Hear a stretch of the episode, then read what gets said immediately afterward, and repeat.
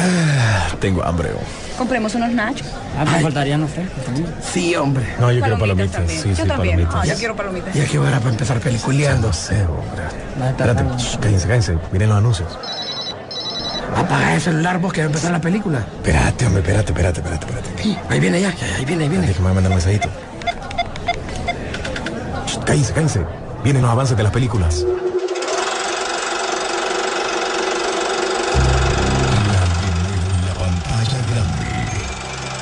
Rock and Pop Interactivo presenta.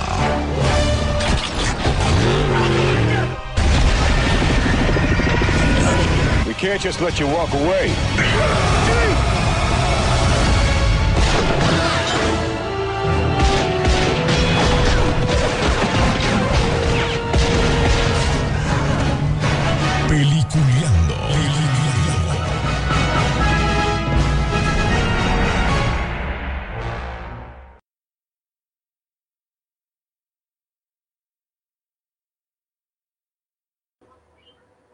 Buenos días, señores. Bienvenidos. Esto es Peliculeando. Gracias a cada uno de ustedes que siempre es parte cada sábado y ahora pues ya pronto, pronto volveremos todos los viernes ya en vivo también. Así que pendientes porque por lo menos ya con esto que está pasando en nuestro país, en el mundo, entonces tenemos que hacer ciertos cambios. Por eso tratamos de eh, hacer estos en vivo los sábados para por lo menos hacerlo de una manera más extensa, un poquito más largo que lo que hacemos normalmente en radio. Pero igual, pendientes porque también los viernes hacemos la repetición de este programa. Y si alguien preguntaba que para qué hacemos doble, doble presentación, bueno, simple y sencillamente tenemos que cumplir también con nuestros patrocinadores porque son los que nos dan de comer. Así que aclarada la situación para la persona que nos dijo que si lo, por qué lo hacíamos en vivo y lo repetíamos, es por eso, porque tiene que salir también en la radio, pero muy pronto lo estaremos haciendo ya en vivo, así que pendientes. Y bueno, darle la bienvenida a nuestros compañeros el día de hoy, ya que tenemos un día con muchas noticias interesantes. Además, eh, hoy pues estamos con, con, con, ese movimiento para todos los que nos gusta eso de los, de los, de los juguetes y todo eso, de los coleccionables o pichingos, pues eh, también está el tiempo de, Hasbro, ustedes pueden seguirlo en YouTube para que miren todo lo nuevo que se viene.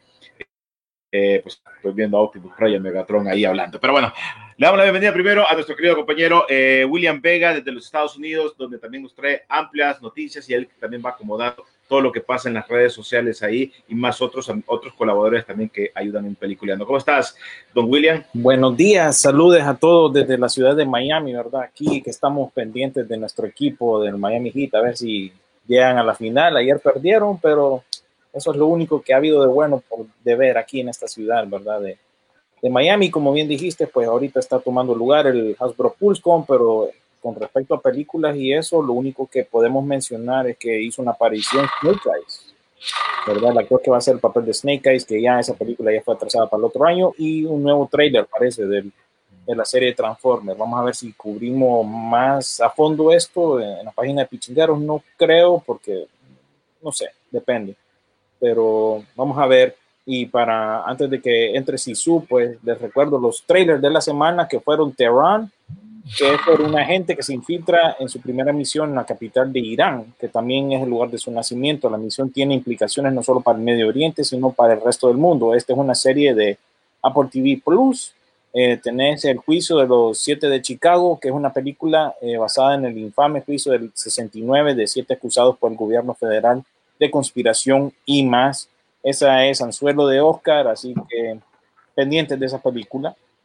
Y por último, una serie eh, que se llama Sneakerheads, que es sobre un hombre de familia llamado Devin que vuelve a caer en obsesión, en obsesión por, la, por los tenis después de que su amigo Devin lo convence de un plan para conseguir un par de patadas, eh, patadas, bueno, eh, tenis. Sí, básicamente, bueno, yo empecé a ver la serie y estaba buena, pero yo es que yo le entiendo el trámite y el, bueno, me identifico bastante con ese personaje principal que después de un buen tiempo vuelve a entrar a lo que es el feeling este del coleccionismo de los tenis y bueno, está buena la serie de lo que yo he visto. Hay que darle, hay que darle la oportunidad también, igual, como te digo, parte de la historia de los tenis son muy interesantes, conocemos alguna de ellas, pero siempre es bueno como que darle un poquito más. Pero bueno, ahora sí le damos la bienvenida a nuestro querido compañero Rodolfo Sisu Velázquez, que también ya se encuentra con nosotros para que hablemos de todo lo que ha pasado en esta semana en el cine. ¿Cómo estás, Sisu? Muy buen día, yo como todos los sábados de pandemia. Bueno, es día de seguir esperando cuando nos habilitan los cines y obviamente cuidar nuestra familia, que es lo más importante para tomar esas decisiones. Así es, y eh, eh, con los comentarios muy puntuales hacia los trailers que nos presentó William. En el caso de Sneakerheads, cualquier parecido a historia que hemos escuchado es pura, pura, mera coincidencia. Bueno, te cuento ¿verdad? que el, el personaje principal es diseñador gráfico también y él, él es, un papá, él es un papá que se queda, le, le toca cuidar a los, a los niños, ¿verdad? En la casa. Y entonces él regresa a, a- a trabajar en una oficina y lo primero que le dicen es, tenés que ponerte de estos, le dice. Y son unos zapatos cualquiera, negros, ¿verdad? De vestir. Y bueno, eso no, no va con los diseñadores, ni mucho menos con los que nos gustan los tenis, ¿verdad? Así que muy, muy interesante. Y antes de hablar de todo, porque esta, esta semana ha sido cargada de... que ¿Ah? yo diría que vos y Pipo deberían de contratar un abogado y demandar a los productores de la serie, pero yo creo que Sí, agarran su vida. Sí, hay varias cosas ahí similares, pero no. Entonces, Toma lugar en Los Ángeles. Así que... eh, ah, eso fue lo cambiaron, o sea, cambiémoslo de costa solo por avariar. Sí, y Sí. bueno, esta semana está cargada de noticias de ustedes, pero antes de que entremos full a todo eso, Permitime Sí, que todavía el comentario sobre los siete de Chicago, ajá, ¿verdad? Como vos decís, eh, Netflix en cuanto se dio cuenta de que obviamente el Mesías Negro estaba ya por salir, ¿verdad? Eh, Judas y el Mesías Negro estaba por salir, eh, entró en problemas porque en primer lugar el tema es bastante caliente, bastante vigente, es material 100% de Oscar y Netflix no tiene nada en ese momento para poder competir. Entonces lo que hace es que, eh, de hecho, es a Aaron Sorkin el que contacta a Netflix a través de su representante, porque él tiene un ga- engavetado un guion que él había hecho hace años. Entonces le dice a Netflix, bueno, eh, tenemos a el la guion. gente quién es Aaron Sorkin, porque no creo que sea tan conocido. Si no es, es un actor de drama ampliamente conocido, es un, eh, su sello es que a pesar de que es de la tercera edad, eh, ha hecho películas bastante, su tono sarcástico emociona mucho a la gente.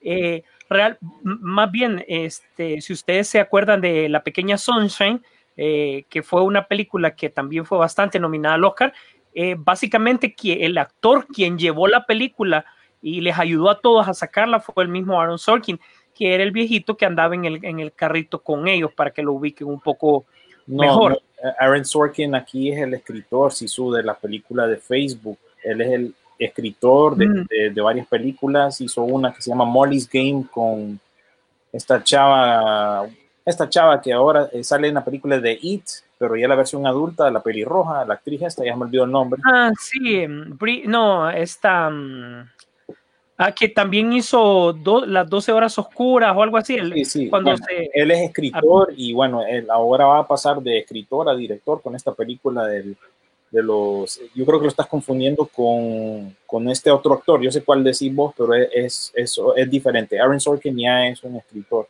El que tú dices creo que... Bueno, se llama similar, pero yo ya te, ya te digo cómo se llama. Verificate porque sí creería que es él por cuando leí la noticia, porque incluso, eh, pues bueno, el, convencieron a Netflix de este proyecto, creo que les autorizaron aproximadamente 20, 25 millones de dólares y la inclusión de un polifacético eh, Sacha Baron Cohen, que vos sabés que este tipo de películas él hace totalmente lo que él quiera, ¿verdad? Alan, Y- Alan Arkin es el quien... Alan Arkin, Alan Arkin, Sí. Ah, Alan Arkin, ¿verdad? Jessica Chastain es la, es la que mencionaba. Y. Jessica Chastain, correcto. ¿Verdad? Gracias por la ayuda ahí, pero sí, a veces no, no nos falla, como dice René, a veces, ¿verdad? No somos ningún tipo de expertos, nos, nos encanta el cine, nos encanta todo esto, pero a veces eh, nos falla la memoria. Ahora, hay que hacer notar un punto importante en esta película antes de comenzar y es lo siguiente. Esta película debe, y ustedes fíjense bien en el trailer, debe de, de visitar los cines, aunque sea en momento de pandemia. No importa que se pongan en poquitos cines y cines a la que nadie vaya. De hecho, están poniendo la película y no están esperando que la gente vaya a verla. Pero necesita estar un par de semanas en cartelera para calificar y llevarse la estatuilla. Correcto. Eh, y hablando de, de, estatuillas y premios, antes de entrar a todo esto, que también me gustaría que ustedes dos den una actualización de cómo está la, el cine ya en Honduras, pero aquí en resumidas cuentas, yo le mencionaba a René, eh, las cosas van en movimiento, pero están pensando en volverlas a cerrar, la- las salas de cine y reducir, porque no, no, le, no les da resultado, pues, con lo que está saliendo en cuanto a películas y lo que recaudan para mantenerse abiertos. Entonces, lo que están pensando hacer es que tal vez de jueves a lunes mantenerlos abiertos en algunos horarios selectos y el resto de la semana cerrados. Eh, están viendo en eso porque no, simplemente esto no está dando resultado, no está recaudando dinero. Y volviendo ya al tema de las eh, premiaciones y eso, antes de que lo complementes ahí con lo que está pasando allá en Honduras, tenés que darme tu opinión sobre los Emmys, que pienso yo que fue un fracaso. No, no hablar mucho de ellos porque hay varias noticias, pero los Emmys fue un fracaso y nada más puedo mencionar que Watchmen se llevó varios premios a pesar de que la serie es, no sé, ¿verdad? Ya incluyen el tema que hablamos la semana pasada, ¿verdad? Con René, que fue lo de la inclusión. Y, Yo no, yo no, yo no entiendo cuál fue el punto de los Emmys. Si y el Mandaloriano, perdón, ganó un par de premios, pero no, no fue en la ceremonia principal. Pero nadie miró esa ceremonia y los grandes ganadores de ese día fueron Cheats Creek, que fue un- una serie cómica, y, Watchmen. Solo eso, eso te menciono y lo del Mandaloriano, quizás mencionarlo. Mira, toma en cuenta lo siguiente. Em, esas, eh, Watchmen gana. La mejor serie animada para niños gana y está cancelada. ¿Verdad?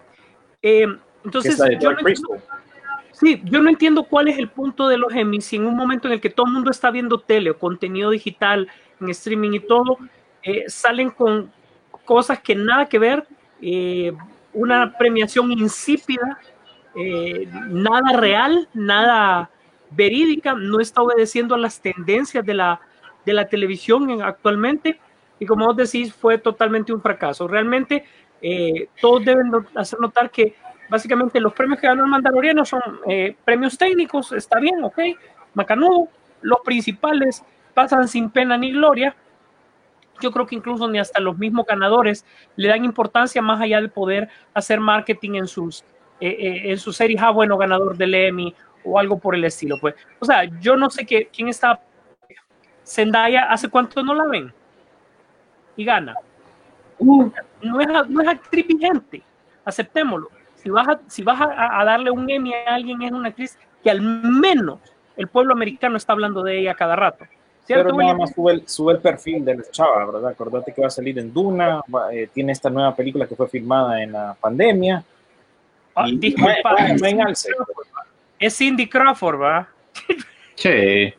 O sea, Tenés- que ella suba de perfil, realmente es una actriz que ya sabemos que a pesar de que es favorita para una generación, eh, realmente nos ha tocado digerirla porque ni modo, pues yo a la actriz, disculpe, yo no le veo recursos actorales que pueda darnos más allá de, de lo que hemos visto, ¿verdad? Pero sin embargo, bueno, que crezca como actriz y todo, pero no es como para que corras a darle un Emmy cuando apenas y tiene un par de películas que, que sale. ¿Y cuál mencionas que es la más fuerte para ella, la que viene?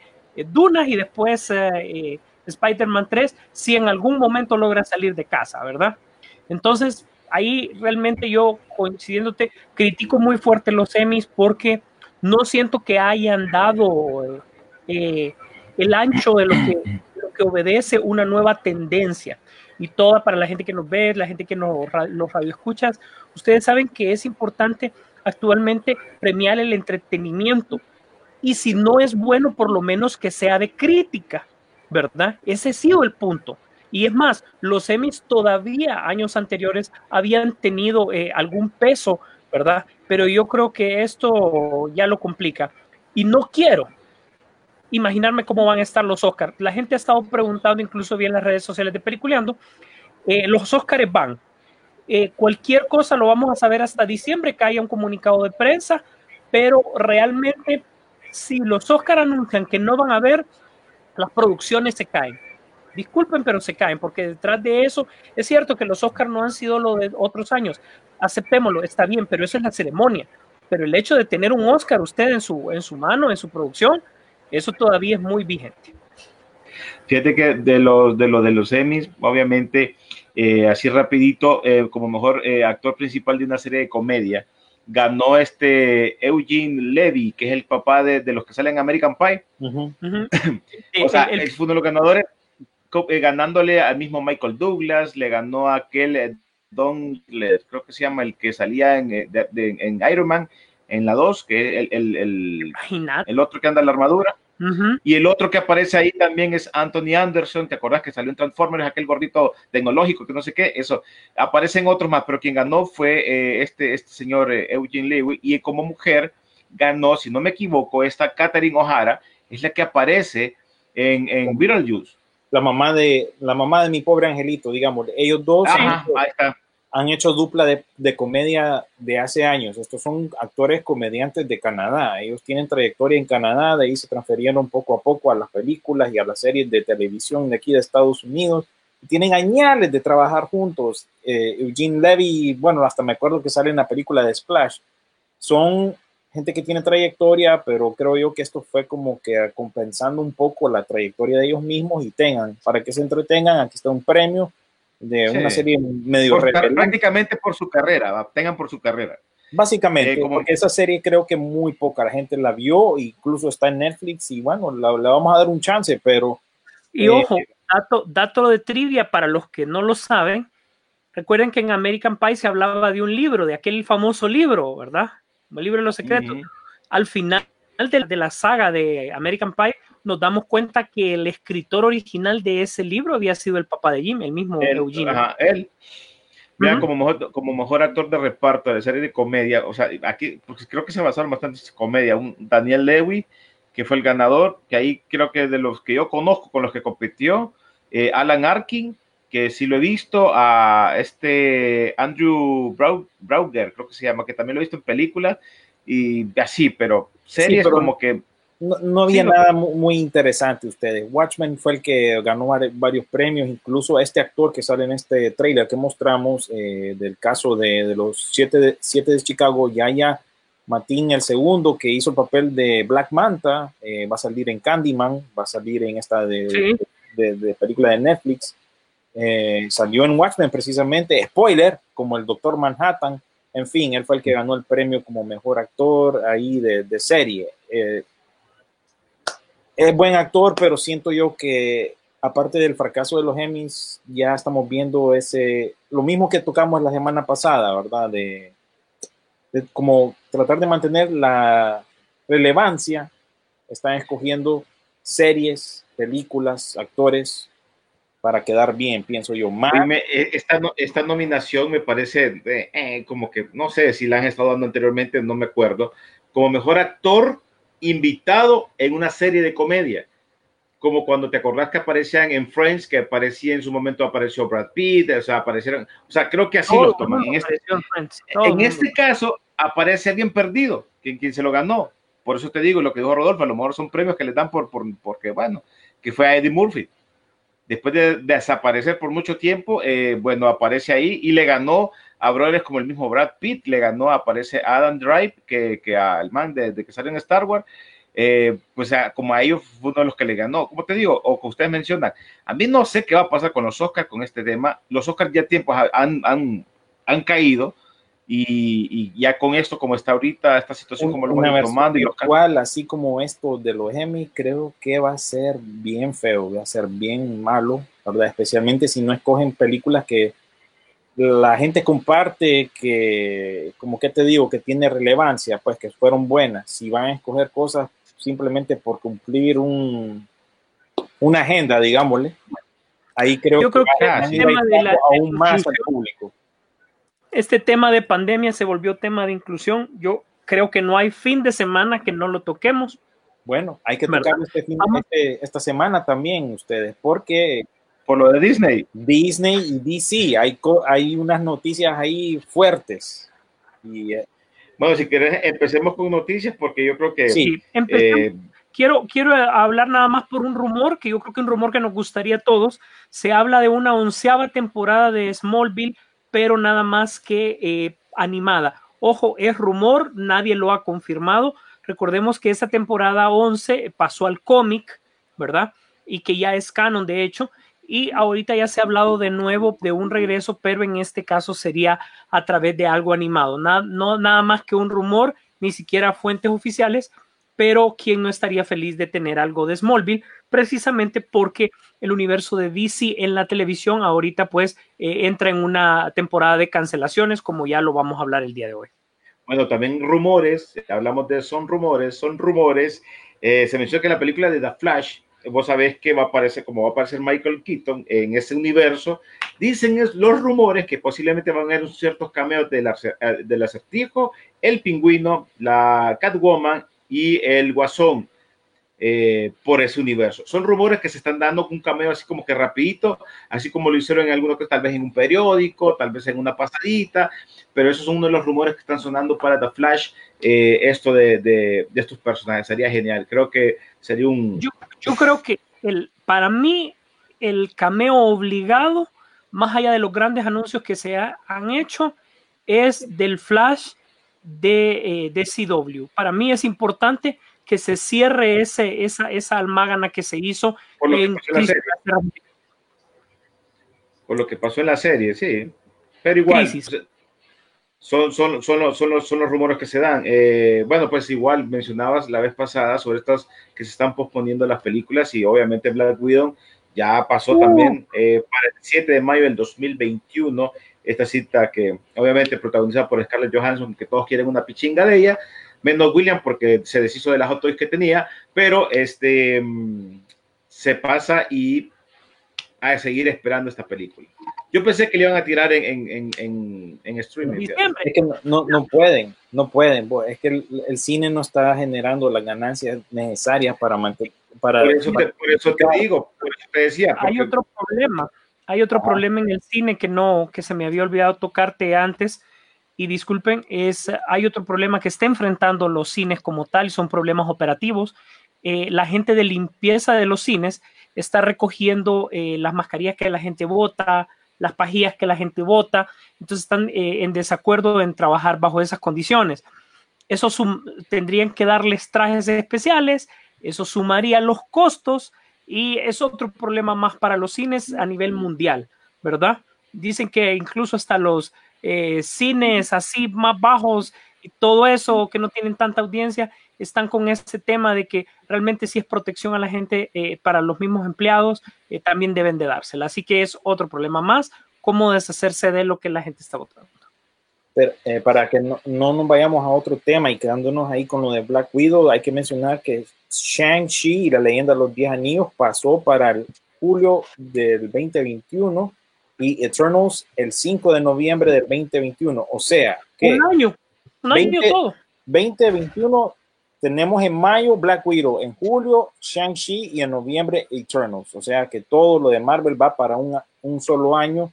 Eh, también hay que mencionar en estas noticias de Marvel que se viene una serie de Nick Fury para Disney Plus que se supone tal vez podría ser agentes de Sword o ah. tal vez ahí por ahí empiezan la historia de Secret Invasion. Ya viene eh, También tenemos que, que, hablar la serie de, Nick Fury, sí. básicamente. Sí, la serie de Nick Fury, así como quedó en Far From Home o en Capitán Marvel, ¿verdad? Que quedó así como que en el aire la, la cuestión pero uh -huh. se, viene, se viene eso y tenemos que mencionar también el éxito que tuvo. Lo único bueno de los Emmy fue el, el estreno del tráiler de WandaVision, ¿no? Que generó 53 millones de vistas en YouTube.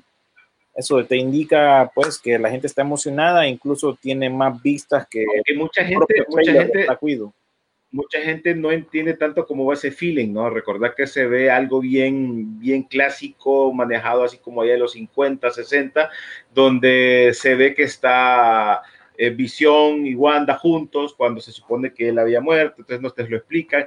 Ahora, se menciona que también puede ser, puede ser que hay otra de las brujas que aparecen en los cómics, no recuerdo el nombre, que, que está haciendo esa, esa, esa, retrospectiva como para que pareciera. Eso son, son cosas que se mencionan. Obviamente, hasta que empecé a ver la serie, te vas a dar cuenta. Incluso hasta la hijastra de la capitana Marvel se presume que va a salir ahí porque salió una actriz. Dicen que relacionan que es la, la hija de la novia, ¿verdad? Uh -huh. Sí, que es la cipota que, que, que, salió en el, en el, ¿cómo se llama? En el en la película. A ver si no nos baja la transmisión del ratoncito, pero Eh, sí, es la, es la cipota pues, que crece eventualmente en, ¿Querés bajar un poquito el volumen para que solo no, está apagado por completo el volumen del Oh, trailer. gonna nosotros aquí en pantalla en Facebook Live lo estamos mostrando para que la gente más o menos eh, se vaya acordando de todos los eh, puntos que toca el trailer, ¿verdad? Vemos épocas al Espérate, espérate? Yo, lo- yo escucho where? el tráiler, nosotros sí lo escuchamos. pero lo sale. estamos escuchando. Oh, Arthur, stop it. Ah, solo son Stop ustedes, pero yo lo tengo en para, Sí. Pues bueno, en una breve descripción estamos viendo cómo Wanda, en, eh, como que si estuviese pues, en los 50-60, primero en unas escenas en blanco y negro, muestra situaciones de la vida común y cotidiana que viviría con su esposo en unos suburbios de una ciudad cualquiera. Y de repente, pues obviamente la realidad empieza a colapsar. Recuerden que el tema es que al terminar esta serie inmediatamente nos lleva a Doctor Strange 2 y la locura del eh, multiverso. We are an ¿verdad? unusual couple, Entonces, you know. incluso ahí Oh, empiezan a salir muchos shots, muchas escenas de otros personajes que nos hacen obviamente tratar de entender qué es lo que está sucediendo. Sale obviamente visión, sin embargo ya sabemos que el actor eh, está, bueno, perdón, el personaje está muerto, ahí no hay, no hay tema en particular, ¿verdad? No, no, no se puede hacer mucho. ¿Te Incluso la que, la que se, cuando, cuando se te fijaste la, te fijaste la cuando va Visión a hablar con una chava en un carro? Ella supuestamente es la villana de la serie. Sí, esa, Ujú. Ella es la villana y también tiene poder, es bruja también, y tiene poderes que ahí es donde, eh, como, como que ahí, eh, lo que te mencionaba, que es lo que se está sí, que rumorando, como que los tiene que- atrapados en esos que los mundos. tiene parece. atrapados. Esta es la actriz Catherine Hahn, ¿verdad? Que es actriz cómica, ha aparecido un montón Sí. de papadas, ¿no? Pero ahora se está tirando un poquito más a lo serio, pero conocida por la cómica, ¿verdad? No sé si algunos de ustedes recuerdan la película de, de Hermanastros con Will Ferrell, ¿verdad? Y el otro colocho aquel, que ella le llevaba ganas al, al otro, y bueno, ella sale un montón de papeles cómicos, Catherine Hahn, y pues ahí está presente en esta película, amarrando una, una noticia con esto de WandaVision, ya que se está presentando la idea de Doctor Strange 2 y todo lo que es el multiverso. Muchos fans, muchos de ustedes incluso nos comentaron en, en que le están copiando la idea de Flashpoint, ¿verdad? Trayendo un Batman viejo, trayendo a Ben Affleck de vuelta. Pues Marvel parece que quiere hacer lo mismo y esto ya es plenamente rumor. Quieren traer a Tom Cruise para que haga el papel de Tony Stark, un Tony Stark alterno, ¿verdad?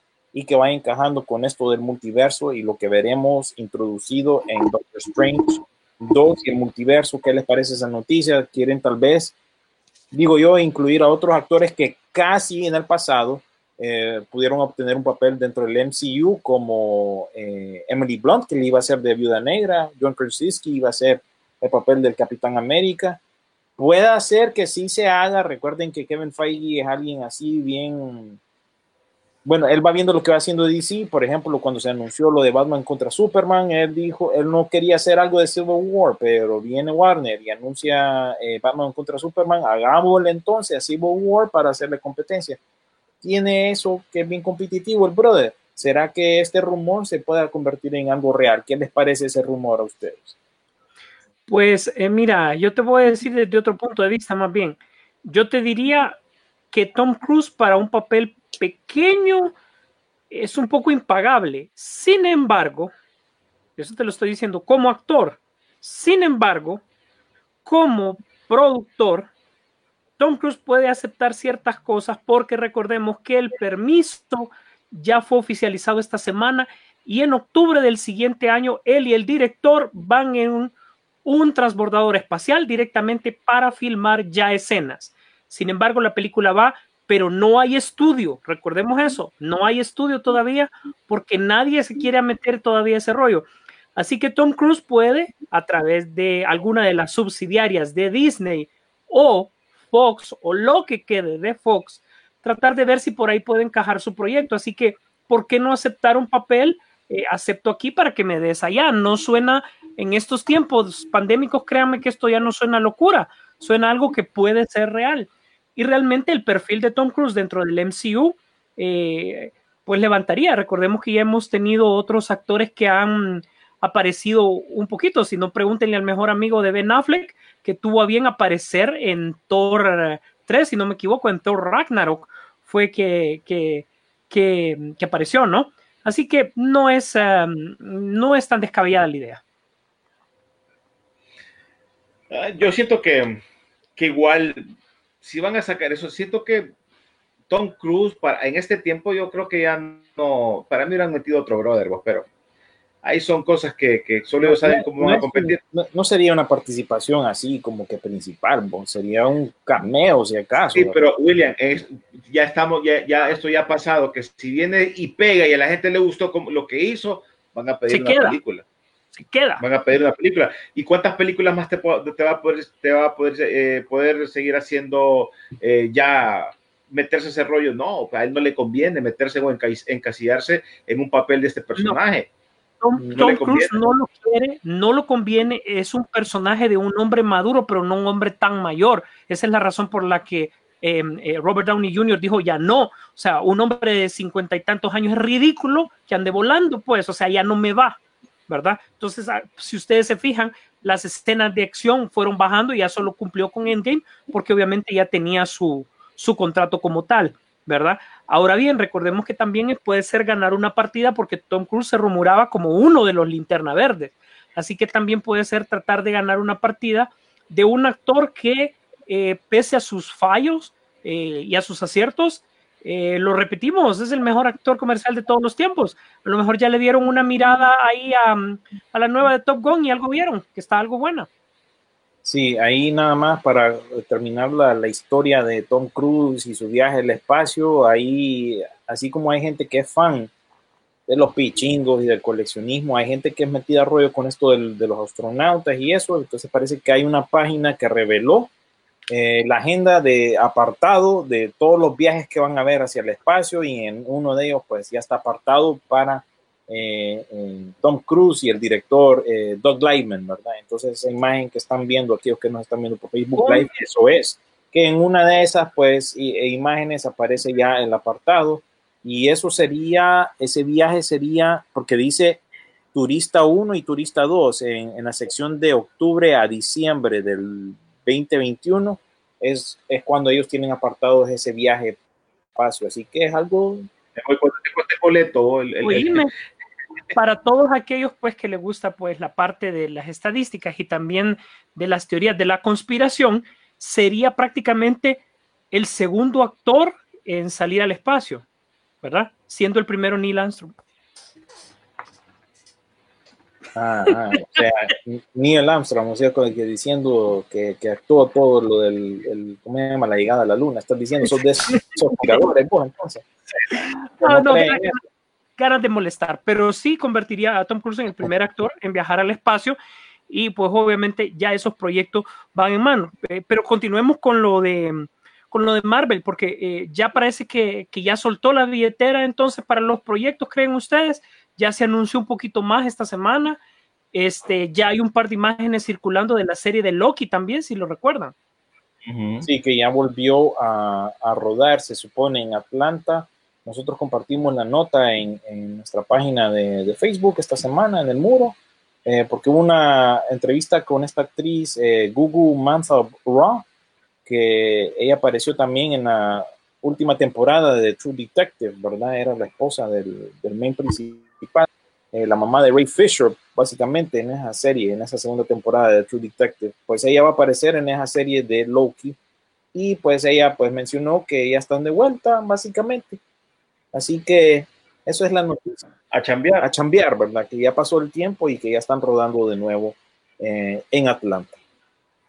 Hey, otro que ya empezaron a rodar también es el Snyder Cup. Ya empezaron a hacer sus grabaciones, ya se había autorizado supuestamente a hacer unas, unas escenas adicionales, pero en una entrevista eh, que le hicieron a, a- a- a Don Superman, a Henry Cavill, pues él anticipó que no va a participar en ninguna regrabación de, de- del Snyder Cup, porque obviamente eh, está trabajando en lo que son la filmación de la segunda temporada de The Witcher. Entonces ya mencionó él que Ah, brother, aquí no nos pajeemos. otra vez. no nos pajemos y disculpen, yo estoy del lado de Henry Cavill, es agarrar el toro con los cuernos. No, no, no. No, no. Simplemente yo no tengo película, no tengo que estarme moviendo. Mi contrato, a ver, a ver, a ver. No, aquí no dice nada. Zack Snyder, ¿te molestas que yo vaya? No, pues no. Ah, bueno, pues brother, lo siento. ¿Qué decís vos? Y por, por detrás la esposa, de- la ex esposa de la roca, no les digas nada, no les digas nada, no vayas. No Esa vaya- presión para el tema Warner. Exacto, y ahí tenemos que amarrar con esa noticia el relajo que se tiene Ray Fisher, que cada vez más está, Ah, está complicando más la cosa. De por sí estaba eh, complicada la cosa, el camino de tener por fin el Snyder Cut. Este brother y Warner y todos los involucrados están complicando más la situación, porque resulta, y salió la noticia esta semana, que dicen que una vez que se anunció eh, esto del Snyder Cut, le ofrecieron a Ray Fisher hacer un cameo en la película de Flash. Y ahí es cuando él empezó con todo este relajo en Twitter, ¿verdad? De que por qué no han sacado a Jeff Jones y a Peter Berg, esto y lo otro. Entonces, eh, él está complicando la situación porque, bueno, le, le le hicieron una oferta también, ¿verdad? Por medio de sus agentes eh, para aparecer en estas regrabaciones de Snyder Cut y el brother no se ha puesto de acuerdo tampoco, rechazó lo que ofrecieron la gente de Warner y entonces esto básicamente está tardando todo este proceso, ¿verdad? Porque él tampoco muestra, eh, ha mostrado evidencias de todo lo que se supone que le han hecho. Así Sí. que Sí, yo creo que el embarrado, o sea, este brother el embarrado y, y ahí sí, lastimosamente van a haber ciertos tipos de cosas que van a ir bajándole. Fíjate que eh, eh, el gas estaba bien, bien con pero eh, este tipo de declaraciones como que empezó a bajar, ojo, estropean Porque- todo. porque Marvel ya está con noticias. ¿Te acordás que, un- que Marvel estaba como va- que... va- está agarrando y está contratando gente. Una ahí que no mencionamos fue que ya contrataron a, a- hablando de Marvel de nuevo, eh, ya contrataron a los directores de Bad Boys for Life y entre otros gente detrás de, detrás de cámara para que vayan desarrollando la serie de Miss Marvel, ¿verdad? correcto.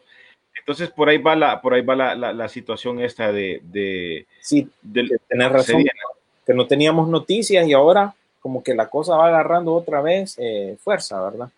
Eh, con Sí, a- ahora es, que, ahora es que hay un montón de noticias, entonces por eso te digo que si no es una cosa es otra. También, eh, no sé si te diste cuenta, pues Aldis Ho- Hoyt dicen que será eh, Hawkman o el hombre halcón en la película de Black Adam. Obviamente, eh, Obviamente a la gente no le ha gustado, René, volviendo al tema que tocaste vos la semana pasada, ¿no? ahí está. Lastimosamente, lo están cambiando. Es afrodescendiente y a la gente no le gusta que cambien a, a Hawkman en este caso para la película de Black Adam. No sé qué les parece a ustedes esta noticia. Para mí esto ya es como Birds of Prey, que tenés al actor principal, en, el- en aquel caso era Margot Robbie, se está rodeando de gente no tan conocida para que no le roben el show. Vos agarrate este papel, vos agarrate este papel, vos sé Black Canary, pero no vas a ser eh, alguien conocido. En este caso tenés a La Roca. Yo les he mencionado múltiples veces que Black Adam es una producción full de La Roca. Ese es un proyecto de él, su cuñado, ex Es cuñado. que es dinero de él también, es dinero de él. Es dinero de él. Así que no va a meter a alguien de renombre para tal vez el- el- la persona opuesta, en este caso el héroe o, alguien que- así. Pero Disculpa, pero es lo que demás pasó va a ahorita, es lo que tan conocido. es, es lo que está pasando ahorita con la producción del escuadrón del nuevo escuadrón suicida. Aparentemente John Cena, escena que le ponen, escena que se roba, que hasta dicen que quieren una serie de Peacemaker solo, ¿verdad? Hay un ¿Qué spin-off para él. Ya, está. Jay- HBO lo- de un solo la, la, la, la ¿cómo que te La digo? aprobó. Aprobó todo. Met- métale, Ah. métale. Ya la aprobó. John Ya. Cena no lo vas a aprovechar, le gusta el personaje, se le cabe bien, le va. Y, la gente se roba, se las escenas porque no. Entonces, obviamente, La Roca o Margot Robbie en producciones separadas no te van a permitir eso. Pues incluso eso al actor principal le quita bastante poder, lo cual puede ser bueno en ciertos aspectos. Recordad que de igual manera eh, no podés confiar esta película al 100% en Ezra Miller, disculpa, él va a ser el Flashpoint, pero una vez que haga el Flashpoint, es mejor que otros personajes desarrollen la película. Por eso les estás poniendo varios Batman, pues para que realmente a Flash se le baje un poquito el gas y realmente se vaya la gente como alguien que sí conoce y que sí identificamos como un Batman. Ya cambiar este tema de, de- de por racismo, por inclusión, disculpa, volvemos a lo mismo. Y aquí con Hawkman poder disimularlo un poquito por sus orígenes, eh, eh, obviamente egipcios, pero eh, es demasiado obvio. Eso te lo acepto tres, cuatro años atrás. Ah, bueno, va, ok, un cambio aquí, bueno, empieza esto, ¿no? Pero ahorita es, es, es totalmente eh, obvio esto que están poniendo. Solo Bueno, espero no- que esta onda no, no, no luzca como Dioses de Egipto, aquella película que salió hace tiempo atrás. Mira, y no nos vayamos tan largo. Ya se reveló también eh, la actriz que va a protagonizar a, Ti- a Tinkerbell, que se llama, Ah, eh, ¿cómo que se llama? Eh, Yara Cha- Chaidi. Yara Chaidi se llama.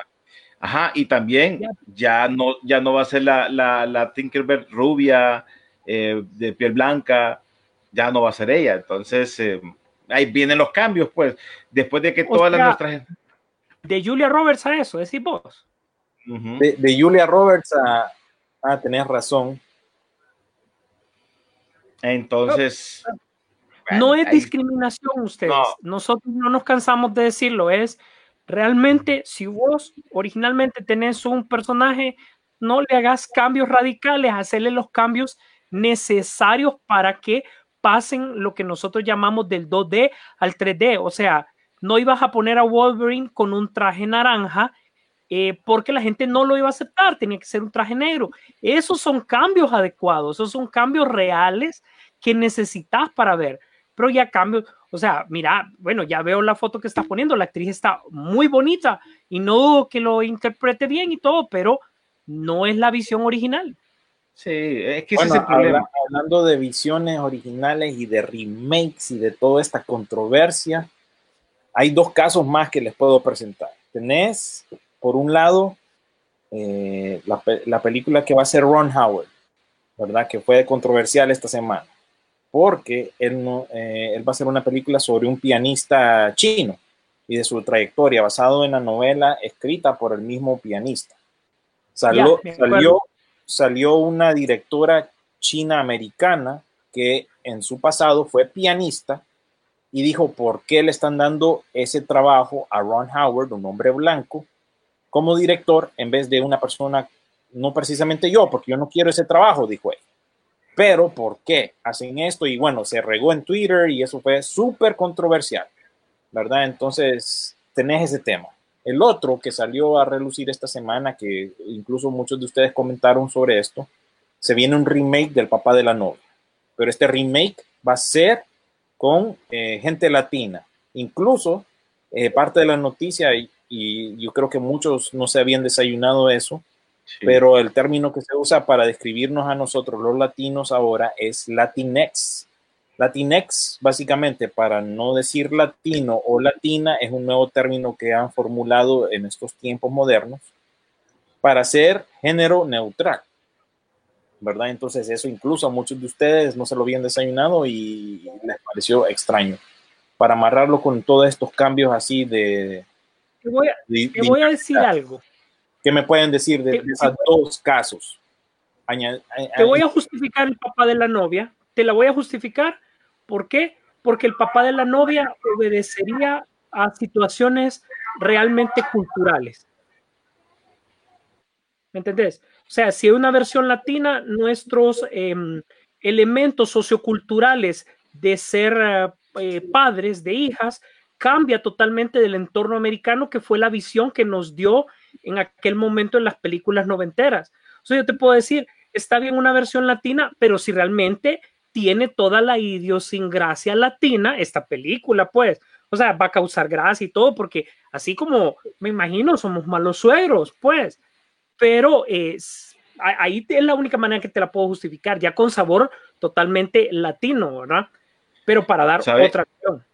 Sabe, Rodolfo, que aquí quienes están sobando las manos para el papel de, de Steve Martin es o Eugenio Derbez o Omar Chaparro. Pero Eugenio. para mí Omar, Omar. Chaparro es uno de los actores que menos queridos de México. No, aparte O sea- de todo, es que esto, los gringos no saben quién es él, vos. Tal vez sí, pero aquí quien, quien tiene. Eugenio Derbez es Eugenio, precisamente. Mira, esos papeles tienen nombre, Eugenio Derbez, la mamá es Sofía Vergara. No, no, no nos cambiemos, no, no cambies el tema porque por ahí va. O sea, son actores latinos suficientemente conocidos en Estados Unidos como para poder eh, dar ese, a entender ese, ese aspecto idiosincrasio. Obviamente O para Michael la novia- Peña, alguien así. Eh, ah, vaya, pues, bueno, ok. Pero vaya, para la actriz que sería la novia latina, bueno, que hagan un buen casting ahí, que no se vayan a ir churros, por favor, va. La hija O sea, de tampoco que ¿no? Ya, ya te, ya, Ya te, ya pusimos el elenco. Ajá. Así es. Ahora bien, con la otra que me, que me decías era, el primer ejemplo fue el de mm, que habías puesto ahorita. el de Ron Howard y esta controversia de que él va a dirigir una película de un hombre chino eh, pianista y que una directora china se quejó básicamente de eso. Oíme, ¿y, y- y a quién vas a poner? A, a- la China no la conocemos. Ron Howard, por lo menos, presupuesto que le da, sabes que es presupuesto que por lo menos lo vas a recuperar en el peor de los casos. ¿Cuál es la peor falla de Ron Howard? Han Solo. ¿Y por qué? Porque no superó las expectativas, pero la película no se fue en rojo. Disculpa, pero la película no se fue en rojo. O sea, él la sacó con lo que le dieron, ¿verdad? Entonces, y, ojo, después de dos cambios de director, Ron Howard vino después de dos cambios de director para Han Solo. No lo estoy justificando tampoco, pero por Dios, o sea, Ron Howard en el cine, o sea, él no es porque sea, ni, y disculpe, señora China, Ron Howard ni siquiera es rubio, es pelirrojo para su mayor información y pecoso. Él sufrió discriminación, aunque usted no lo crea. Mira, esto, esto ya se está volviendo y está sal- saliendo de la mano porque para darte el ejemplo, ok, olvidémonos un poco de Ron Howard. Te voy a poner otro ejemplo. Si nos vamos a poner con esas cosas. Pero de la ¿Por qué- hija no nos olvidemos. Spielberg dirigió una película sobre afrodescendientes y ha dirigido varias. El color púrpura y Amistad, que era de esclavos. Amistad. Amistad. Ajá, era de esclavos. Ajá, y entonces, ¿qué vamos a hacer ahora? ¿En qué vamos a caer? Vamos a caer en que latinos, solo películas de latinos. Afrodescendientes, solo películas de afrodescendientes. Blancos, solo Mira, haciendo películas ¿Te acordás, te acordás al ¿Saben principio? ah, Espérate, Rodolfo, ¿te acordás al principio de las películas cómo manejaban al latino? O era ladrón o, era, o, o iba a vaciar eh, casas. Ese era el toque del latino. Entonces, si vas a meter latino actualmente, lo vas a meter en el mismo papel de antes. Eso, está- está- eso es discriminación, entonces. No, pero aquí estamos hablando de, de- de directores que tienen que combinar con el material. ¿Me entendés? Entonces empezá, em- empezaste a quitar a González y Riñato, empezaste a, a quitar a Guillermo del Toro, pues son malos directores, no saben, no entienden. O sea que, que Alfonso Cuarón no debió de haber hecho la de gravedad porque es sobre astronautas estadounidenses. Nunca, y- y- y- Exactamente. ellos nunca han ido a- al espacio. No, no, no, los latinos no han ido al espacio. Exacto, no nos podemos en- en meter en ese rollo. Disculpe, directora Lulu Wang, que yo sí miré la película que hizo Farewell, muy buena, con Aquafina, muy buena y todo. Pero aquí, lo siento, Sabes que con los no le puedo comentarios, la razón. los comentarios que ella está haciendo, si usted ha leído de historia y de cine, y eso va dirigida a ella, es como darle la razón a los judíos y vaya pues quemen a Mel Gibson, hombre, porque él es un católico que hizo una historia judía. Quémenlo. Ya, ya, habla- de una Mel de Gibson, Mayas ya- también.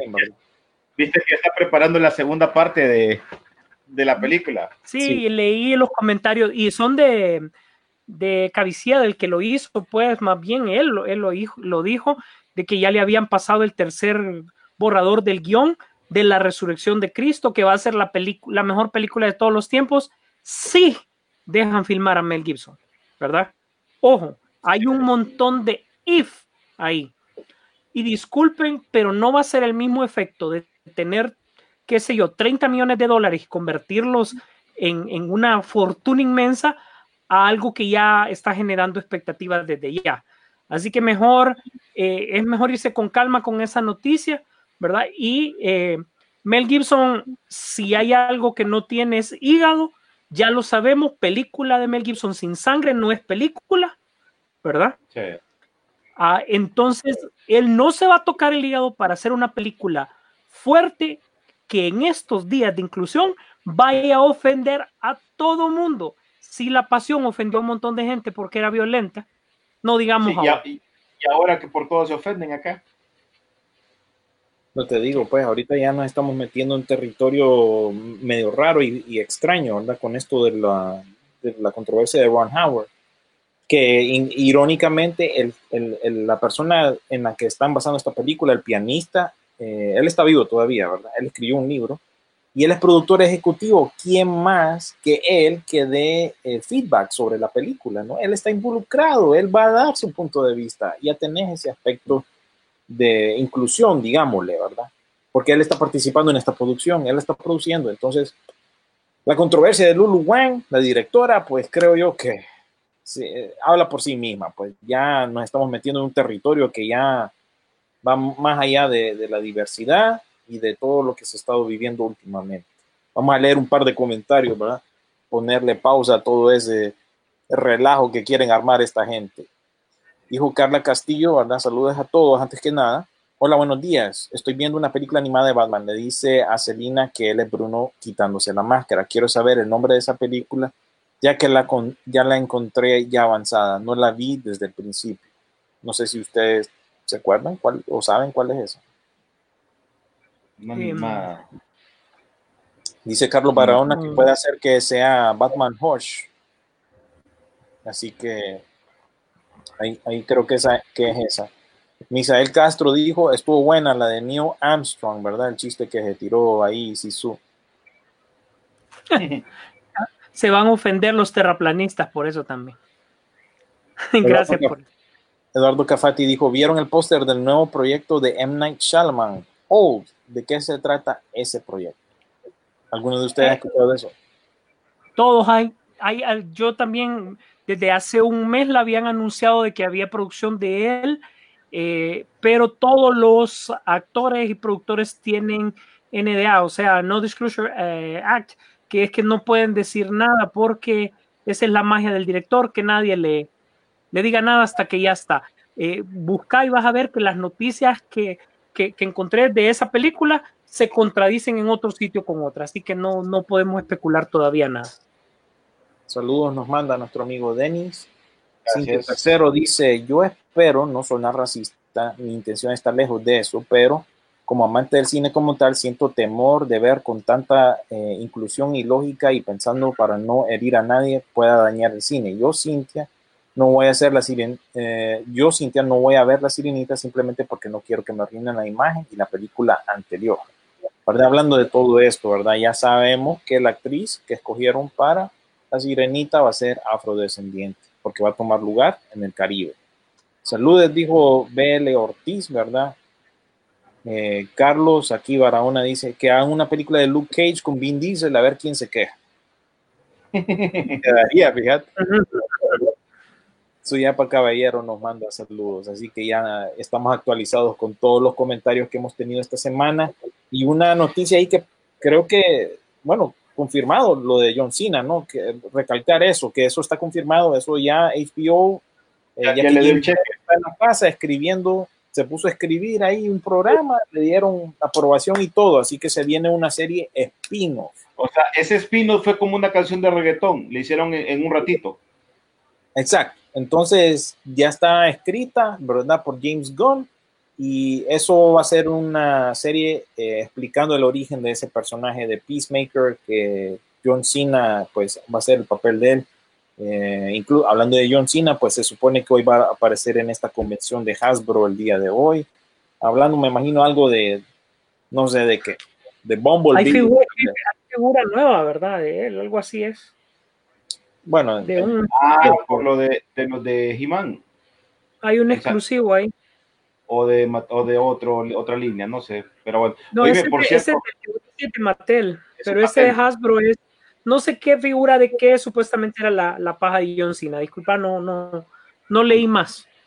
Oíme, por cierto, viste ese, eh, lo- el mural que le, que le hicieron eh, dentro de Disneyland al artista, el- de este, este artista Nicholas Smith, que obviamente le rinde un homenaje en memoria de Chawin Boseman, el de, el de, el de Wakanda Forever. Y, y qué bonito. Y qué bonita la imagen, una imagen donde él se ve haciendo su, su, su famosa, ¿cómo se llama? Eh, saludo a una niña. Recordad que él visitaba muchos lugares eh, sin decir mucho, sin hacer mucha bulla, eh, niños con cáncer o, o- o hospitales y se ve un niño o niña con una mascarita y se, oíme, se ve una imagen genial, genial, estupenda y, y la gente lo va a poder ver ahí en Disneyland. Eso me parece muy bonito, fíjate. Eh, miré cómo estaban haciendo cuando abrieron la, la- la cortina y presentaron la imagen.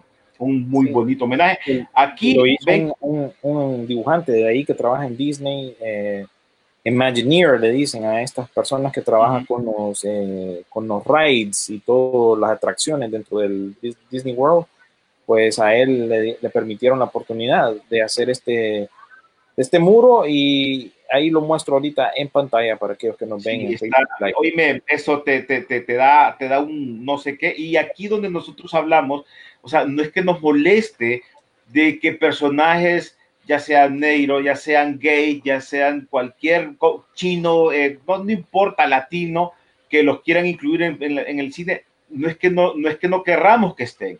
Lo que decimos nosotros es que no le quiten la magia que traemos con los personajes que ya conocemos que les den oportunidades a ellos en nuevas producciones y que les den papeles importantes. Ya se ha dado el caso, como ustedes ven, un personaje que le fue muy bien eh, en, Black Panther y nadie lo alegó, nadie dijo nada. Era un papel que iba dirigido para él. O sea, e- e- ese, ese es el tema que para nosotros. Entonces, es lo que va a pasar en el cine. No sé, eh, no sé si es la nueva generación, los nuevos productores, no sé quién se ha metido, o sea, quién se ha aferrado en eso que tenemos que cambiar a huevos a los personajes que conocemos nosotros. Yo creo que esa es la parte que, que, que a mí eh, por ocasiones me, me incomoda para lo que te están presentando en el cine. Hay ocasiones, hay ocasiones que te dicen que te pueden cambiar de género eh, algún, algún personaje, porque ha pasado. Por ejemplo, si no me equivoco, en The Voice, el personaje de una, de la- de una chava que aparece ahí es varón y aquí la ponen como mujer, pero no se siente, porque no son cómics tan fuertes como los que conocemos de DC, de Marvel. Exacto, no, no son personajes tan, cono- tan conocidos pues para que la gente pues empiece a reclamar. Correcto, pero cuando es algo que ya, ya te lo conoces, oíme, creciste con eso, tus hijos crecieron con eso y tus eh, bisnietos crecieron con eso, pero ya esta nueva generación ya no creció con eso y ellos quieren cambiar esa idea que tenían. No sé, solo es cosas que, se- que, que, que a mí me, me- me- se me vienen a la mente por lo que, por lo que posiblemente puede pasar el, el día de mañana en el cine. Y estamos viendo que ahorita entre premiaciones, entre nuevas películas que se pueden presentar, todo ese tipo de cosas está fallando mucho algo. Y algo que pensé yo que ahorita en este tiempo de pandemia que va a estar encerrado y iban a salir nuevos guiones, nuevas escrituras nuevas para películas, brother, volvimos a lo mismo. Te presenta, hagamos un remake de esto, eh, saquemos un live action de esto. Oíme, eh, se nota que Hollywood está bancarrotamente, eh, está en la bancarrota en cuanto a ideas. ¿sí? No sé, hablando de remakes y de re- refritos y de traiciones y de todo lo demás. Viste, vos que tal vez estás más familiarizado, tal vez ustedes están más familiarizados con esta serie eh, que salía Lee Majors en los 80 Se viene un remake. Obsesión, peligro. Ajá, se viene un remake con Ryan Gosling y el director de Deadpool 2, eh, John Wick y yo, eh, Hobson Shaw. Esas son las tres. Y a- la Atómica, creo yo que también dirigió él. Eh, pues él está detrás de este proyecto. ¿Qué piensan sobre eso? Yo no estoy familiarizado en absoluto con esa eh, serie, para nada. Es, es una, es una idea un poco eh, desactualizada, entre comillas, porque yo creo que a ver cómo la actualizan realmente, porque recordar que él era un doble de acción que a la vez él resolvía casos. poner, espérame, tantito, tantito, déjame, discúlpame, Rod. Hablábamos de John Cena, ya apareció ahorita en el Hasbro, eh, en el en vivo, y sale disfrazado de Bumblebee. En Ok, este momento, voy, a ver- voy a tratar de compartir eso ahorita. para que, ¿te acordás que estábamos hablando del tema? Y vos mismo lo dijiste, Rodolfo, de algo de Bumblebee. Pa, ahí está. Es una- algo de figura, yo no sé. Pues, mm, no sé, si- ajá. No, Ahora- sigan, sigan hablando, yo lo voy a buscar, pero mm, No, solo quería tomar eso porque habíamos mencionado anteriormente lo de John que habían mencionado que iba a aparecer y ahorita apareció por eso de Transformer. A ver, sí, seguir, Rolos. No, no, más, bien quería hacer comentarios concluyendo otras ideas. O sea, eh, creo que le hemos dado tanto, tanto a esto que ahora ya no sabemos qué es lo correcto, lo incorrecto. Eh, ponerle no sería mala idea entonces que Mark Wahlberg interpretara a Pantera Negra en las siguientes películas. O sea, ya, no, ya debemos de estar abiertos a otras ideas, no sé. Sí, ajá, y, y te apuesto que criticarían eso porque él lo, va a hacer- lo haría. Porque lo, lo, lo- lo- lo cri- lo criticarían. Entonces, ah, vamos a lo mismo, pues volvemos y nos Mira. quedamos con la misma. Ren- René, William, ¿vos crees que Ray Fisher realmente esté enojado a todo esto? Porque él ha ayudado a revolver tantos temas, ¿verdad? Que esto no se puede quedar atrás, porque realmente nunca le hicieron su propio Hot Toys. Yo creo que por ahí puede venir el caso. Ese, eso se lo vamos a dejar a la parte de pichingueros para que discutan eso en particular. Pe- Y Pero fue- a, ey, a- ey, a la final, ¿qué, resol- qué resumieron con, con esta remake de esta serie de los ochentas? ¿Les parece buena la idea entonces? No. Mira, el, el asunto es que es un. Ahora recordad que muchas de las escenas de acción de riesgo son digitales. Entonces, eh, vamos a ver cómo con una serie, un remake de una serie que, que combine esto y que lo ponga también, porque recordad que ahora hay que tomar en cuenta esos detalles. O sea, el doble de riesgo ya no es tan de riesgo como lo era antes. Sí, Te ya. voy a- te- les voy a compartir un par de comentarios que nos pusieron cuando pusimos esa noticia. Dijo Guillermo Hepburn, justo la semana pasada estaba recordando esa serie y, eh, y la del nombre nuclear, después de haber visto a Majors, a Lee Majors en un episodio del, del nuevo Magnum. Para el que no sabe, el tema lo cantó Lee Majors, volviéndose a referir a, a este, a esta serie original, ¿verdad? De, de Profesión Peligro se llamaba. Era bien lo este también el, el tema, me acuerdo. Y otro comentario que puso Country. Juan Paredes Lobo dijo, ojalá no la arruinen con la inclusión y diversidad, porque ese code era un P, un... Más no, no voy a decir. Pero, pero bueno, ahí queda esa noticia, ¿verdad? Otro remake en, las- en, en esta semana. Todas las semanas parece que reportamos un nuevo remake, un, un reboot, pero se nota que Hollywood está en la bancarrota en cuanto a ideas, ¿verdad? Eso es, es bien triste. Por eso te decía yo que es- esta pandemia literalmente sí se fueron a encerrar, pero no fueron a pensar. Puchica, yo, ¿te acordás de aquella película Sisu? No me acuerdo cómo, se llama, que, es un escritor que se va, de eso, me, voy yo, que estos escritores se van a encerrar en esos pueblitos y van a escribir ellos solos, sin televisión, sin redes sociales, sin energía, y van a sacar ideas así bonitas para películas. para- no, ya veo que no es así, las cosas eh, mejor agarran eh, películas viejas, se, de las, se las pueden ver, uy, mira, podemos volver a sacar esta película, y la presentan y los nuevos le dicen, ah, va, pues cheque, hagámosla. Aquí- Pero aquí mira que la gente también no se pone exigente para, para la hora de, de- de- de consumir. Lo bueno que te han sacado, mira el caso de, por ejemplo, Supergirl. Ya Melissa Benoit, ella anunció ya la terminación de la serie con esta última temporada que se viene. Era una serie que sí te sacaba cosas, no eran remakes, era una idea que no, que si bien era basado en personajes de cómic, pero obviamente era una, para mí era una serie fresca que traía varias cosas ahí, pues, y que, y que ayudó a, a fortalecer este universo. Lástima entonces, pero ¿por qué la cancelan? Porque la gente ya no la está viendo, pues.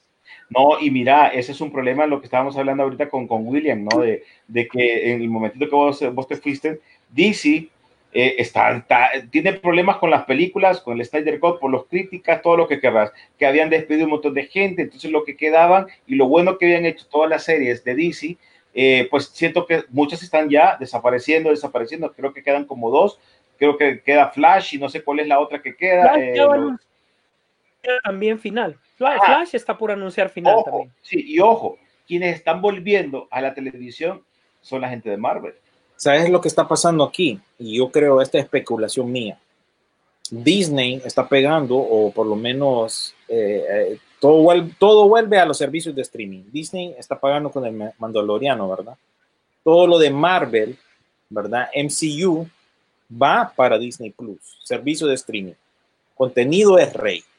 Entonces, todas estas series poco a poco las van a ir apagando para eventualmente ir apareciendo en HBO Max, ya sea con el mismo elenco, una idea nueva o algo similar, ¿verdad? Ahí van a manejar esas series de ahora en adelante Y estas series, pienso yo, y esta es pura especulación mía, que ya no las veremos más en el tele, porque le están causando el movimiento en los canales de tele, pero ¿por qué no me están causando ese movimiento a mí en mi propio servicio de streaming, en el cual yo necesito que haya más suscriptores? Entonces yo creo que por ahí va la cosa, ¿verdad? Entonces no esperen ver continuación en esos canales de televisión, mejor han, han hacia, hacia HBO Max. Sí, te, te compro la idea, William, pero hay una enorme diferencia.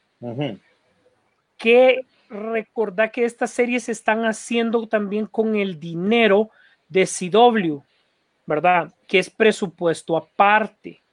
Es cierto que es parte del conglomerado y todo el asunto, como ya lo hemos hablado, pero recordad que los recursos que tiene Disney como estudios y todo eso, en ese aspecto son más grandes que Warner, pues, o sea, realmente ya un presupuesto que se eche para Disney Plus, realmente sería presupuesto ATT de ahí arriba, que se arriesgue con una serie que no, otra gente no le meta dinero. No sé si hemos visto eso, pues. ¿verdad? que más, o menos, porque le están metiendo billete al Snyder Cut y le están metiendo billete a la serie complementaria de The Batman y esta serie de Peacemaker de Suicide Squad. Oh, y viene, viene película supuestamente otra vez de Ben Affleck de Batman, pero todo para, para HBO. Depende, todo depende si pega el Snyder Cut. Hasta ahorita ha sido un dolor de cabeza. Y, y, más si esto de relajo de Ray Fisher no se compone, ¿Y cuál era el otro asunto pendiente? Ah, lo de Henry Cavill. O sea, esto tiene que pegar, tiene que llegar bien, tiene que ser solvente el, Snyder Cut para que esto abra paso a, otras cosas, ¿verdad? Sin eso, creo yo que vete, olvidando de, vete olvidándote de todas esas ideas que uno quizás pensaría que ellos hicieran, pero por ahí yo veo el asunto, porque ya todo lo que estaba en DC Universe se fue para HBO Max. Titanes, eh, Doom Patrol, eh, la serie animada de Harley Quinn, todo eso ya es parte de, HBO Max. Entonces creo que por ahí va la cosa, ¿verdad? ¿Para qué te estoy dando yo contenido a, ti, canal de televisión, cuando yo la ocupo para mi propio servicio de streaming? Y acordate que ahorita el contenido es rey. Una noticia que yo quería hablar con ustedes, que no hablamos la semana pasada, aunque la compartimos en nuestro muro, es la película de Madonna. Quiero que me cuenten qué ah, piensan de eso. Bueno, mira, ya, ya viste, ya viste que en el caso de la de esto de Madonna, eh, ella va a estar como directora y co-guionista de la biopic de la vida junto a, Diablo Cody. Además, esta cinta será producida por la cantante y también Amy Pascal, que es la de Spider-Man eh, Homecoming. Amy Pascal, que ahorita está pegando con lo de Spider-Man, pero recordemos que ella fue la, la, persona detrás de la fabulosa película de los cazafantasmas del 2016. Así que ¡Hurra! Estoy feliz. Por, un lado, recuerda que porque ha pegado con lo de con lo de Spider-Man, Amy Pascal, pero e, es productora, o ella, ah, ella le mete billetes. En veces se puede, en veces no se puede, ¿me entiendes? Sí. Mira, yo estoy de acuerdo con esta biopic. Estoy de acuerdo que Madonna pudiese ser productora, claro está, pero no que la dirija. Necesito otro punto de vista. ¿Sabes qué? Esto parece un proyecto de vanidad ya, con ese anuncio ya. Así de simple te lo pongo. Porque no, no voy a, no vamos a ver una historia tal vez, sí, tal vez auténtica, pero, ¿qué te digo? no, va a poner todas sus fallas, pues, como persona, no va Va a ser selectiva. Sí, recordar que, correcto, recordar que, mira, como dice Rodolfo, si tienes a alguien que, que no piensa igual que Madonna para poder hacer una biopic diferente, porque es bien fácil como ella te lo puede presentar, lo que le puede poner, lo que le puede quitar. Pero cuando ya tenés a alguien que ya le entiende más al trámite, le puede decir, no, pero podemos añadir esto. Al final, una biopic te le puedes poner algo más, tal vez de lo que no, no pasó, sino como para darle un poquito más de vida a la historia que le están presentando. Siempre, obviamente, acompañado con lo que le presente Madonna. Eh, fíjate que casualmente, hablando de, en el caso de las películas pasa, eh, casualmente en esta semana estuve viendo eh, lo, que pasó con las películas del conjuro, ¿no? Que la primera, El Conjuro, fue una de las películas más vistas y, con mucha plata, que le costó como 20, le dieron y sacó como más de 300 mil y no sé qué. Pero yo lo que voy es que los actores al final de que mucha gente criticó o mucha gente especialista en cosas de terror, sí, pero es que no tiene nada que ver con lo que pasaba con, con, con, la, con los esposos Warren, que no sé qué. Y cuando vos vas viendo la historia de ellos, fuera de, de, de lo cómo se prepararon, oíme, ellos estuvieron con, con los esposos Warren. O sea, e- entonces en este, en este caso estaba el productor y estaban los que vivieron esa etapa. Tuvieron que, como en algún momento dice Rodolfo, en una película tendrías que agre- agregarle algo más para darle un poquito más de variedad a, a una historia que pudo haber pasado. En este caso, en esto igual, ¿no? Aquí tiene que haber alguien con otra mente, otra mente eh, fuera a la vida que, que llevó Madonna, porque van a haber cosas que ya no va a querer que salgan. Claro. Como el libro, me imagino que pasó ahí en los 80, fue Basisú. Exactamente, sí, sí. De hecho, en los ochentas. Estos, estos temas siempre, o sea, hay que manejarlos bien y, y yo creo que para eso estamos nosotros como consumidores para poder criticar. Eh, para nosotros, eh, ya sabemos, y hablo por los tres, para nosotros un, un anime insignia es Massinger. Definitivamente un gringo dirigiendo una película de Massinger, no. O sea, simplemente no. No, no nos va. Sí. Tiene que ser lo adecuado. Pero ojo, también una persona que sepa, ¿verdad? O sea, se tiene que combinar elementos culturales con lo, con lo que sepa. Si lo ponemos aquí a Madonna, Madonna puede dar una visión, puede incluso cofinanciar el proyecto y todo, pero para que te quede al nivel de lo que hemos visto de Queen, de lo que hemos visto de Elton John y de otros biopics, eh, incluso eh, eh, los de NWA, necesitas un, un, un director que haya vivido esa época y que pueda poder traspasar lo que nosotros como consumidores vivimos. O sea, para nosotros Madonna es y va a ser siempre la reina del pop, una insignia de donde vos la mires. Una, las presentaciones de ella no se pueden comparar con nada.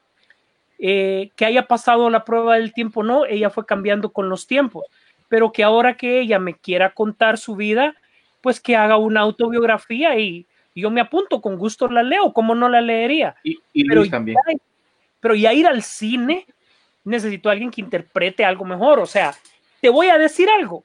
Es más, se va a ofender Madonna, pero Ritchie sería una excelente opción para, para esa película. ¿Quién? Repetí. Guy Ritchie, porque Ah. él la conoce bien.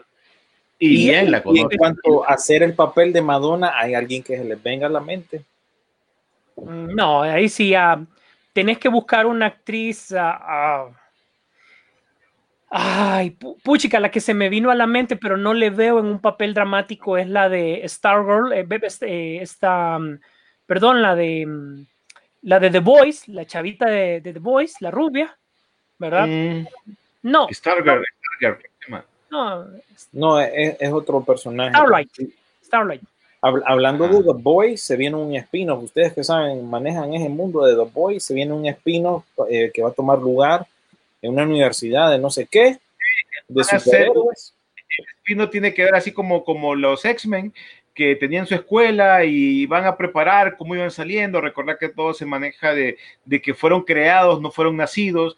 Y entonces por ahí supuestamente viene parte de, de la historia de, la nueva, de este spin-off que están planificando. Recordar que ahorita prácticamente pueden llegar a la finalización de esta segunda temporada, se tira un spin-off y posiblemente arranque con una tercera temporada. Eh, Posiblemente podrían manejarlo así.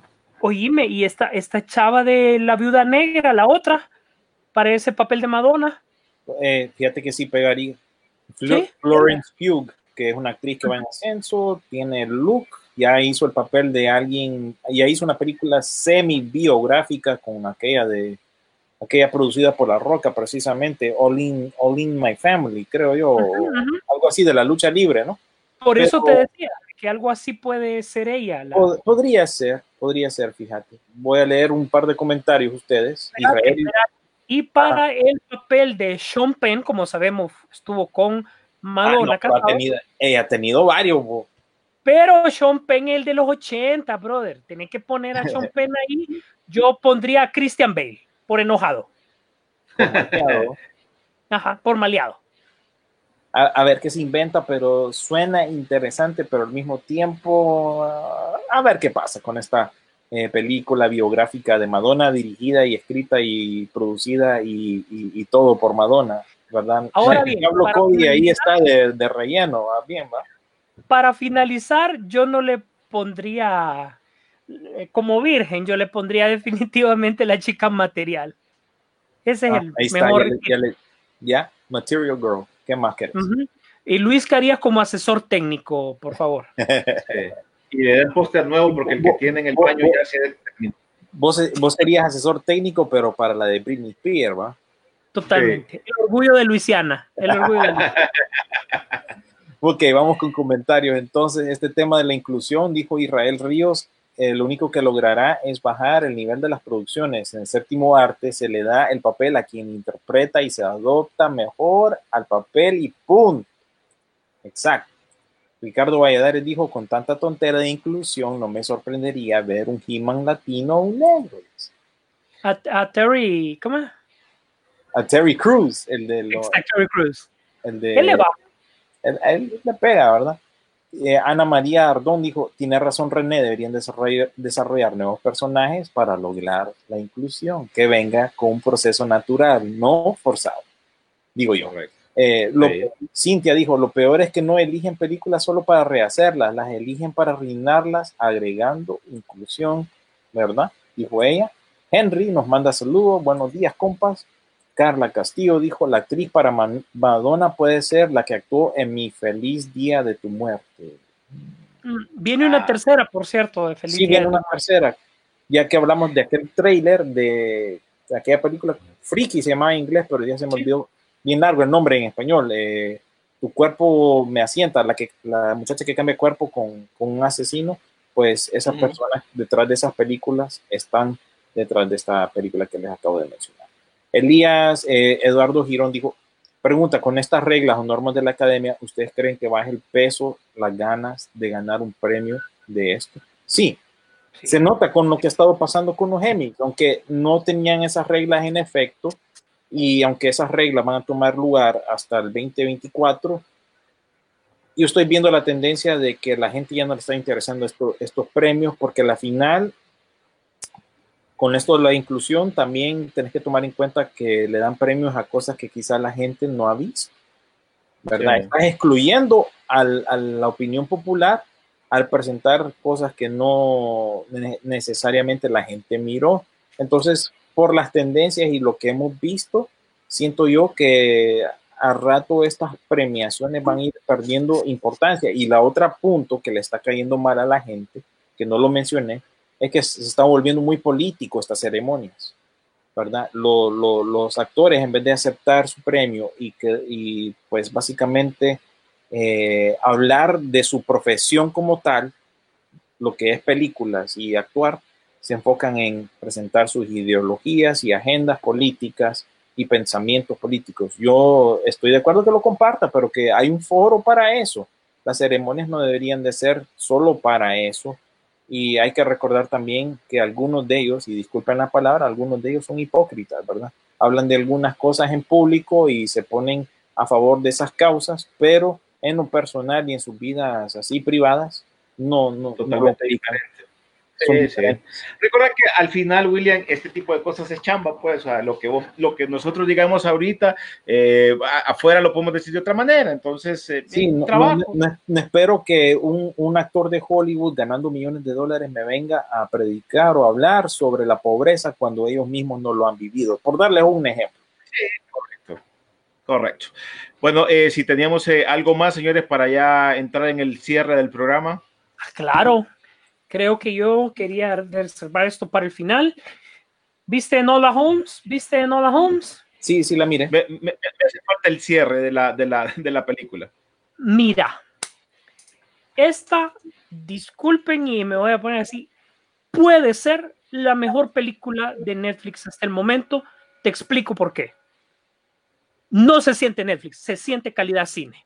Eso es que sí. ahí te, antes de que continúes, esta iba para cine, eh, por eso eh, eh, está producida por Legendary. Legendary es una productora grande, pues la de Godzilla, Pacific Rim, eh, Caballero de la Noche. Warcraft, que incluso no hablamos de la posible secuela de esa. En fin, han producido varias películas Legendary y esta iba para cine, pero Netflix le hizo, señala que tengo en el bolsillo. Ah, tengo un par de millones, tenés, mira, te la compro. Pongámosla en el servicio de streaming. Así pasó, pero e- era, era para Warner Brothers, para cine. Pero, ver, Pero continúa. eso es lo que me gusta, que realmente Netflix no se metió en el desarrollo de, su- de esa, que es su película realmente, ¿verdad? Porque aunque sea de Legendary, tenemos que decir, es de Netflix. Es una película que, qué buena química entre los tres personajes. O sea, Uy, sí. se metieron al rollo los tres, sacaron muy bien la película. Eh, Millie Bobby Brown, disculpa, pero esta chava tiene carrera para Va para, adelante va para más, va para más. va para más. Eh, Y, el, y el soporte de. Ajá. y- y viste que aquí, aunque sí toca algunos temas feministas y algunos temas Sí. de inclusión, Está bien tocado. to- Está bien tomó- tocado. fue, fue, fue desarrollado de manera natural, Sí, no fue obligado. no fue una- obligado. Manejó el tema de inclusión sin que te dieras cuenta porque no importaba la raza del personaje, sino que lo que aportaba la trama. Y Ahí hay donde se dan recordar cuenta. que esto viene de una serie de libros publicada por una autora y eso ya estaba hecho. Entonces ellos nada más, eh, los cineastas en este caso, nada más aplicaron lo que estaba en la novela y ya. No se metieron a más rollo. Ya estaba establecido el personaje como tal. Sí, sí, a mí Y- me parece, y- me parece que ese tipo estaba otra para cosa, ¿Cómo respetaron el trabajo de Sir Arthur Conan Clare? Disculpa, pero no hay contradicción con el- los Sherlock Holmes que nosotros hemos leído, que hemos visto, sino que sigue una línea normal y natural para poder desarrollar a este personaje en Ola. De, de hecho, eh, Henry Cavill, excelente, ¿verdad? El, el otro actor que hizo el que eh, de todo sobre mí, que salía también ahí, es un buen actor, el que hizo el papel de Mycroft, eh, Holmes. Excelente la química entre los dos mm, y se le puso a la par. O sea, yo, yo soy el hermano mayor y disculpa, pero hablarle a Henry Cavill así no es fácil. pues. ahorita en este tiempo no. este tiempo, mira, y eh, Elena Carter Bohan se ha hecho un soporte para, para esta película. Tranquilo, le da una fluidez que necesitas, ¿verdad? El Londres de la época con sus elementos digitales ni lo notas, muy natural, ¿verdad? Yo por eso califico que hoy por hoy podemos tener la mejor película de Netflix, eh, más que todo por todos los elementos que están al- alrededor. Y disculpa, pero yo creo que después de este fin de semana Netflix está obligado autorizar las, las siguientes dos películas. Oíme, y Sí, esta no es una solo serie eso, de, de es libros. una pues, película, es una película súper familiar a pesar de todo eso. Totalmente. No, es, es de esas que le va a gustar a, a, a- todo mundo. Esa la vimos aquí todos en la casa, ¿verdad? Porque justo, bueno, es- la vimos ahí como, como premier el, el, el miércoles. Que La, la pusieron. Fíjate que yo el, el- no, el viernes, el jueves creo que fue, El fui a ver miércoles a, fue, fue entre semana. Luna la estaba viendo. Sí, el- Entonces, por la ponen ahí de, de, de portada, pues. Entonces, ah, ya está. Ah, bueno, miremosla, pues. Por- y, y le gustó a todos, ¿verdad? Eh, la tal película esta de Nola Holmes. Y es una serie de libros de, de así, Es basado en un libro nada más, ¿verdad? Es basado en uno de los libros de, de, de, de, de de- esa de serie, ella. sí. Pero Sí, no, el, el libro es El Duque, no sé, qué, el, el nombre del chavito, el Duque, no sé qué, o le sí, el- el, misterio del, del marqués o, o algo así. Ah, algo así. Disculpen, pero apenas y leí un poco sobre eso, pues, ¿verdad? Sí, pero esto no viene de Sir Ar- Ar- Arthur eh, Co- Conan Doyle. No, no, no, no, no, no, no. Más bien, el- el- los herederos de él se quejaron porque, aunque la Sherlock Holmes es de dominio público, lo que se quejaron ellos es que la personalidad de él no tiene que mostrar emociones. Sí, Ah, correcto. entonces, Estás hablando de la hermana, son cambios sutiles pero- que tienes que hacer. El que se metieron a rollo fueron los herederos, ¿verdad? Porque quieren money, money, money. No fui yo a decirle, Raúl. Sí, sí, no fui yo, no fui yo. Pero lo que, lo, que, lo que te digo es que ellos básicamente quieren justificar o buscar un laberinto ahí, un huequito dentro de lo legal para, ¿me entiendes? Y mi money, money, porque Sherlock Holmes como tal es de dominio público, entonces por eso que vemos tantas películas, ¿Sabes por qué no criticaron a Robert Downey Jr.? ¿Por, ¿Por qué no lo criticaron? Porque levantó la venta de los libros y los libros sí les cae billete y billuyo a ellos. Ah. Porque ¿verdad? Eso es lo que ¿quién más, pasa. ¿quién más emocional que Robert Downey Jr.? Y los libros de, de, de Nola Hall no van para No ellos. de No, ellos, para- porque es una, Evo. es una autora moderna quien escribió esos libros para una audiencia joven adulta, ¿me entendés? Entonces, Correcto. ellos también ahí que, y entonces lo veo así como, "Oh, deme, deme, deme, ocupo money. O sea, se ponen a pedir, pues. Esa es la, la, la queja principal de, de, de ellos. Y antes de que concluyamos, ya hablando de lo nacional, no sé si miraron esa noticia que compartí yo ayer, eh, esta compañía Outsider Pictures adquirió la película 90 minutos, me imagino que se llama en español, o 90 Minutes, que es una película hondureña y es el debut de Adrian O'Connor, quien ganó el premio del público en el Festival de Cine de Miami. La película hondureña será representada en los mercados internacionales y distribuida en Estados Unidos por Outsider Pictures. Y esta fue filmada como cuatro episodios por un pequeño grupo de jóvenes hondureños que trabajan gratuitamente y recaudaron el financiamiento con ayuda de amigos y familiares. 90 minutos o 90 minutes teje cuatro historias de drama, romance y suspenso, todos unidos por Honduras y el fútbol. Así que una noticia positiva para nuestro pueblo, ¿verdad? Para que salga a relucir ahí en el eh, ámbito internacional y qué bueno para esta producción que no sé si ustedes, que ya estando allá ustedes, habían oído ustedes esta producción o no. Te cuento que no, no había escuchado de ella, Las, pero está. pro- las producciones nacionales no toman en cuenta, entre comillas, y disculpen a la prensa especializada, para poder hablar sobre el tema, ¿verdad? Imagínate, Variety es la que nos tiene que contar ese acontecimiento, ¿verdad? Porque esta noticia apareció en Variety. Para no hablar, para no hablar mal, hay que verla mejor, ¿verdad? Y espero que no sea por el servicio de HCH Plus. Ey, cuidado, que no es parte del conglomerado, ¿verdad? No, por lo mismo lo puedo decir sarcástico. Por, por- por ahí va, por ahí va. Por ahí va, TVC Pero bueno, Plus X, Y, Z, dividido por raíz cuadrada. ok, o pero tal vez los derechos los adquiere Cuevana. Para... Vamos a, pero aquí quería saber una cosa. Edgar Flores, Brandon López, porque no me suenan los, los, los manes que están aquí. ¿Qué, qué pasó? No, no, estaba chequeando lo de la, la noticia esta nada más. Eh, los, eh, si se conocía alguien de los que están mencionando ahí al final de los nombres de los actores, pero no, no, no, no se conocen ahí. Pero hay que verlo después. Pero bueno, ya llegó el momento de despedirnos, señores. Eh, don William, muchas gracias. Eh, ahí nada más le digo que si, si, si va a haber algo hoy en la tarde para que le entremos a la onda o no, usted solo me dice. Sí, aquellos que tal vez eh, estén interesados, no sé si vamos a transmitir eh, en Pichingueros, pero está en transcurso ahorita y lo están viendo aquí en esta transmisión de Facebook Live. Eh, están transmitiendo lo que es la convención de Hasbro, ¿verdad? Eso ya tiene que ver con la cultura popular, coleccionables, ese tipo de cosas. Así que si tienen algún interés, pues eso está en curso ahorita y yo creo que ahorita va a empezar el panel de los cazafantasmas. Así que nada más ahí recordándoles que está en curso lo que es el Hasbro eh, Pulse Con, ¿verdad? Eso está tomando, eh, tomando hoy lugar el septiembre 26 y ayer septiembre 25, son dos días nada más. Así que yo creo que desde un solo no creo que nos vamos a ir a Pichingueros si ustedes tienen tiempo. Yo por lo menos puedo.